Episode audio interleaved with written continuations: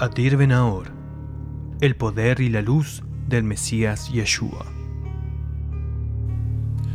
Las escrituras nos declaran, no mirando las cosas que se ven, sino las que no se ven, pues las cosas que se ven son temporales, pero las que no se ven son eternas. Segunda de Corintios 4, 18.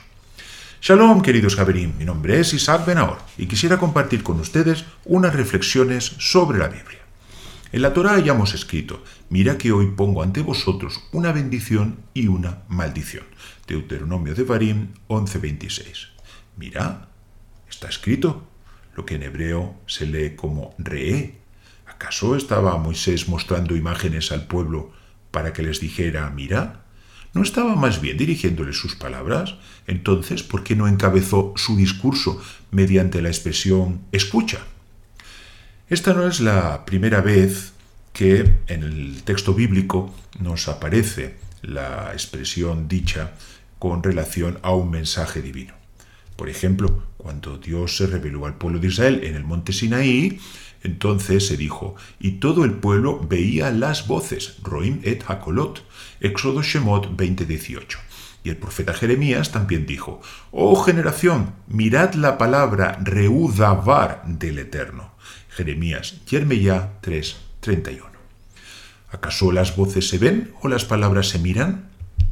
Escuchar la palabra de Dios ya implica un muy alto grado de obediencia y apego, como se desprende de la trascendencia de la declaración. El Eterno es nuestro Dios, el Eterno es uno. Deuteronomio de Farín 6.4, una afirmación que, como es sabido, viene precedida por la celebérrima frase Escucha Israel, Shema Israel. Aún así, la visión espiritual va un paso más allá del simple oído, como un sentido que nos invita incluso a cruzar la línea de lo visible, de todo aquello que pertenece al mundo natural y temporal, para acercarnos a lo invisible, a esos otros aspectos que no se ven con los ojos físicos y ni siquiera se escucha con los oídos espirituales, a todos esos secretos de luz y santidad que Dios nos quiere revelar para enriquecer nuestras vidas, para llenar de entusiasmo nuestras congregaciones, invitándonos a poner la mira en las cosas de arriba y no en las de la tierra, a elevar nuestros ojos hacia lo alto, allí donde está el Mesías sentado a la diestra de Dios. Y hasta aquí nuestra reflexión de hoy.